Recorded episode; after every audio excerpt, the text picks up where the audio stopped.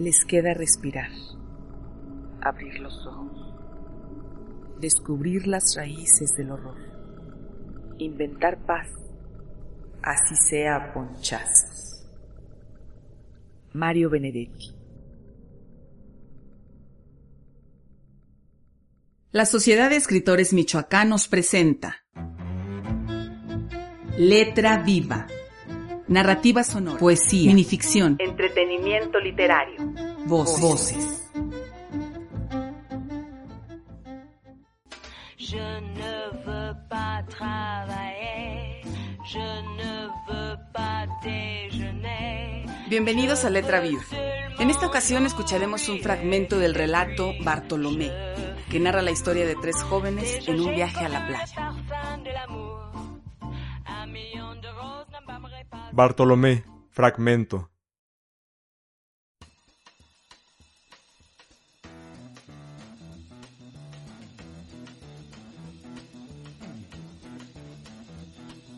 Habían llegado a Bartolomé bajando por la carretera en dirección al mar.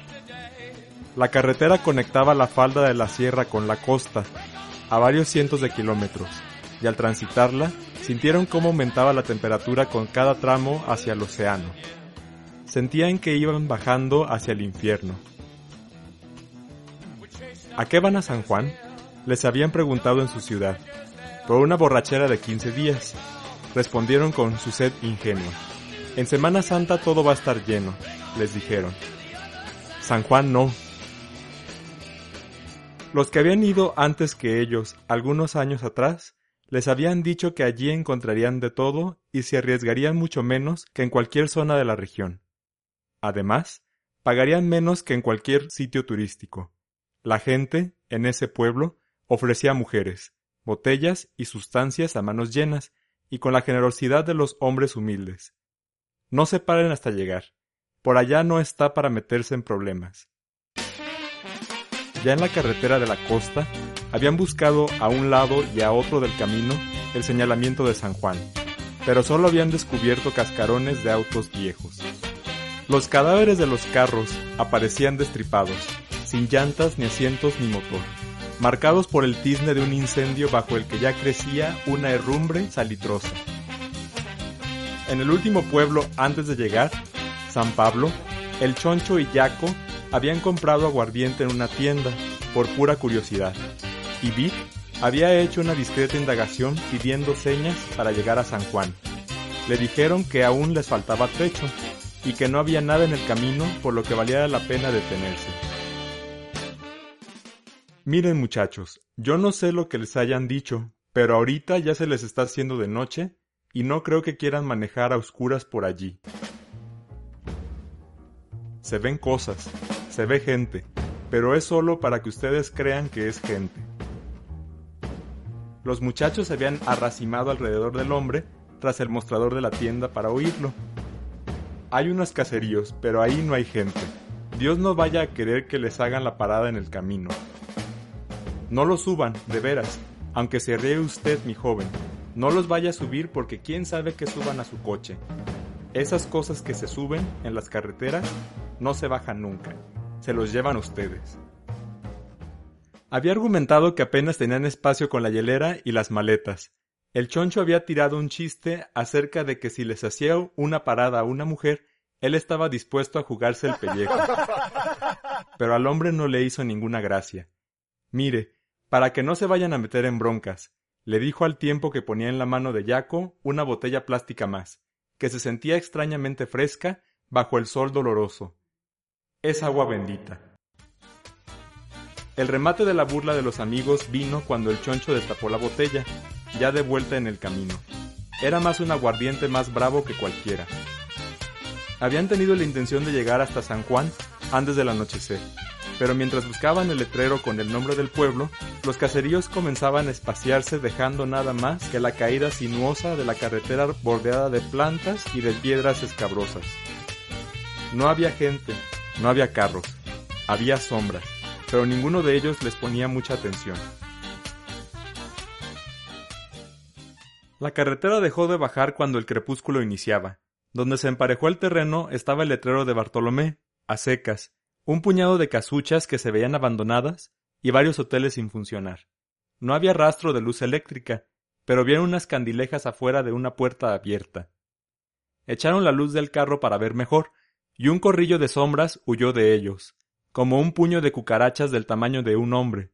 Se detuvieron y hallaron una tienda bien provista, alumbrada con varias lámparas a gasolina, cuyo humo negro se encaramaba hasta el techo y se quedaba para siempre allí. Preguntaron por San Juan y por cervezas frías, pero los sombrerudos de la tienda se limitaron a responder que ellos podían hospedarlos por un precio mejor que en San Juan, y ofrecerles todo lo que iban a buscar allá. Señalaron el hotelucho que se veía al otro lado de la calle, y los tres amigos discutieron la posibilidad de hacer un alto, pues habían conducido ya por horas a través de una carretera desolada. En una baranda del hotel estaba recargada una joven aparecida con los primeros tonos de la oscuridad. Sonreía con las facciones limpias de un adolescente, pero los miraba con la fijeza de una mujer pública experimentada. Uno de los sombrerudos le gritó algo en un idioma incomprensible y rasposo, y ella hizo un gesto altivo. Se fue hacia la playa contoneando su cuerpo, firme y moreno, de carne apretada dentro de un short empequeñecido por la potencia sin sobrantes de su cadera, Toda su piel estaba tersa y abrillantada por el sudor. Sus pechos redondos y con una dureza de juventud le temblaban bajo la playera a cada paso.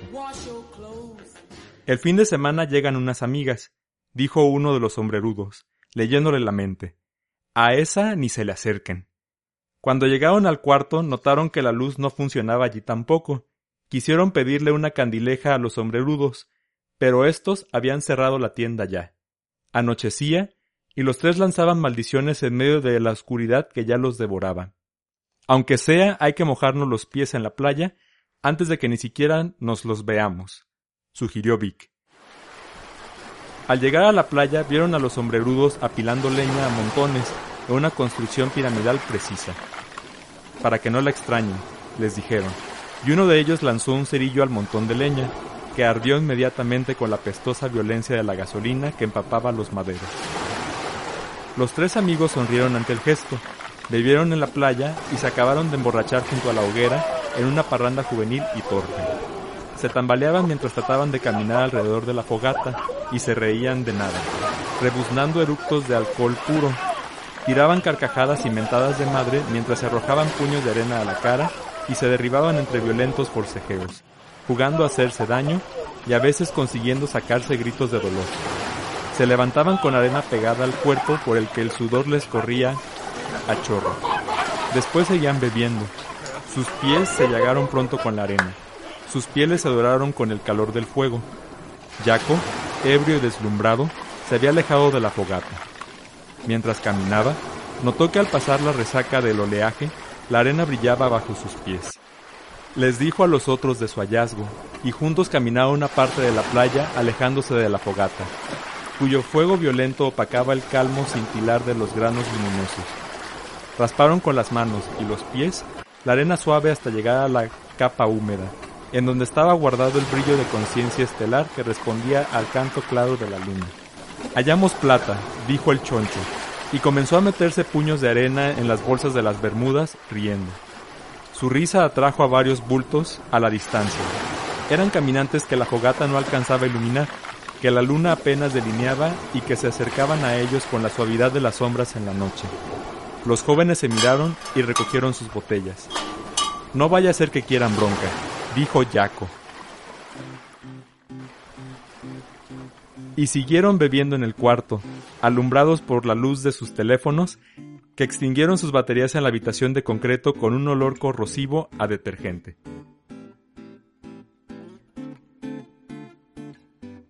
Al día siguiente, cuando pensaban liquidar el cuarto, los sombrerudos les ofrecieron crédito y un precio especial. ¿Van a llegar mujeres? preguntó Choncho sin dudar ni sonrojarse. A más tardar pasado mañana, respondió uno de los sombrerudos. Mientras llegan, aquí tenemos lo que se les ofrezca. Allá en la palapa ya mandamos que se ponga una señora en las mañanas, para que almuercen. El hotelucho parecía abandonado pero en las caminatas que hicieron esa noche del cuarto a la playa y de la playa a la tienda, ocasionalmente saltaban a la vista unos paseantes más. apenas un puñado de sombras que entraban y salían de los cuartos. En la penumbra vespertina o en la noche cerrada, apenas perturbada por luces combustibles, los amigos saludaban con leves asentimientos de cabeza a esas figuras de hombres jóvenes a las que apenas se les iluminaba media cara. Adivinaban la misma brutal gana de cañonearse a tragos, de intoxicarse y de encontrarse alguna lugareña que estuviera dispuesta a pasar la noche con ellos. No les vayas a hacer confianza, Choncho, había advertido Vic a su amigo, célebre por encontrar problemas en cualquier lugar. Un tipo al que apodaron el Sinaloa se les acercó la segunda noche, atraído por la boruca del grupo ruidoso. Les preguntó a ellos si no se habrían encontrado por ahí con la muchacha que habían visto en la baranda. Nadie le contestó nada, pero todos se relamían los labios de pensarlo. Al Sinaloa se le había acabado la comida, pero le sobraba algo de alcohol. Hicieron un trueque y pensaron que habían hecho un amigo. Al otro día, almorzaron tarde con la señora de la palapa y bebieron más durante el resto del día. Jaco los detuvo, medio ciego por la borrachera sostenida, tratando de cortar la parranda de esa noche con una preocupación mundana. Apenas van dos noches y nos estamos acabando el dinero. El único cajero automático y la única gasolinera estaban en San Pablo. El choncho sacó un rollito de billetes húmedo de sudor. Para que te lo acabes. Juntaron un ahorro sustancioso y prometieron guardar ese dinero para la vuelta a la ciudad. Tú no te asustes, Jaco, le dijo Vic. Todo el mundo ha de estar corto de algo. Podemos hacer más trueques. ¿Cuál mundo? dudó Jaco. más hay como tres personas. Ilusionados por el trueque con el Sinaloa, intercambiaron cosas con algunos huéspedes más, que habían ido llegando sin apenas los notaran y que así también se desaparecieron después. Se acercaban a fogatitas en la playa o a cuartos tras cuyas ventanas temblaba la llama cálida y oleosa de luces improvisadas en combustiones imperfectas, olorosas de tiznes renegridos. En la tercera noche, la playa se había sembrado de puntos de luz distantes. Eran fuegos de desconocidos que no duraban mucho. La falta de luz parecía poner tensa a la gente. Todos escabullían ante la presencia de otros. Incluso, a la hora de caminar hacia esas luces para intercambiar cosas, los tres amigos se quedaban parados en el lindero de la luz de la fogata, sin vulnerar nunca el círculo mágico que se trazaba a su interior. Tenían la intuición de un peligro oculto en el prójimo al traspasar la frontera de la luz ajena. El mar, la playa, el hotel, todo era un mundo prehistórico ahogado en el calor salado. La noche siguiente, volvieron a buscar en los grupos aquello que no querían comprar en la tienda pues habían reservado el dinero exclusivamente para cubrir el escandaloso precio del alcohol. Jaco había sido topado a medio camino hacia un grupo lejano, uno de los últimos que quedaban en el lugar por uno de los sombrerudos. ¿Qué le falta, joven? le había dicho el hombre. Nada, muchas gracias, había contestado Jaco. Pues no parece, porque lo veo que está aquí haciendo mi trabajo. El hombre le había puesto la mano en un brazo y Jaco se había retirado ante el tacto frío de la palma del sombrerudo. Había tratado de envalentonarse. Su trabajo es el alcohol, el hospedaje y las mujeres, que todavía no vemos por ningún lado. ¿No que llegaban hoy? El hombre había sentido, agitando su sombrero como el ala de un ave nocturna. Paciencia, joven, paciencia. No más le pido que no me quite mi forma de vida. ¿Qué no ve que ya no queda casi nadie? El mundo de murmullos que había sido la playa fugazmente, se fue acallando con la semana, pues cada noche el coro de sombras del que ellos habían formado parte menguaba sin que nadie supiera cómo o a qué hora se habían ido los otros huéspedes. ¿A dónde se van todos, oiga? alcanzó a preguntar Jaco, pero el hombre se había hecho humo. Cuando volvió a su grupo, sin haberse atrevido a intercambiar nada, le dieron la bienvenida de un héroe. Había cerveza fría en la hielera, Jaco, le enseñaste el Padre Nuestro al señor cura, le dijo el choncho mientras levantaba una botella. Aquí un gorrudo nos vino a dejar un regalito, dijo que te diéramos las gracias. Cuando Jaco volvió la mirada, notó que la playa había vuelto a la soledad que los había recibido la primera noche. A sus espaldas, las dos fogatas hacia las que habían pensado caminar para su trueque se habían extinguido, y las sombras de quienes las habían apagado se perdían en la noche. Escuchas Letra viva. Luis Miguel Estrada Orozco es narrador, docente y traductor. Ha escrito seis libros de cuento y uno de crónica. Entre otros, ha recibido los premios nacionales de cuento Agustín Yáñez en 2012 y Gilberto Owen en 2013. Hasta aquí llega por ahora Letra Viva. Esperamos que hayan disfrutado este relato en la voz de Víctor Manuel López Ortega. Soy Carolina Toro. Hasta pronto.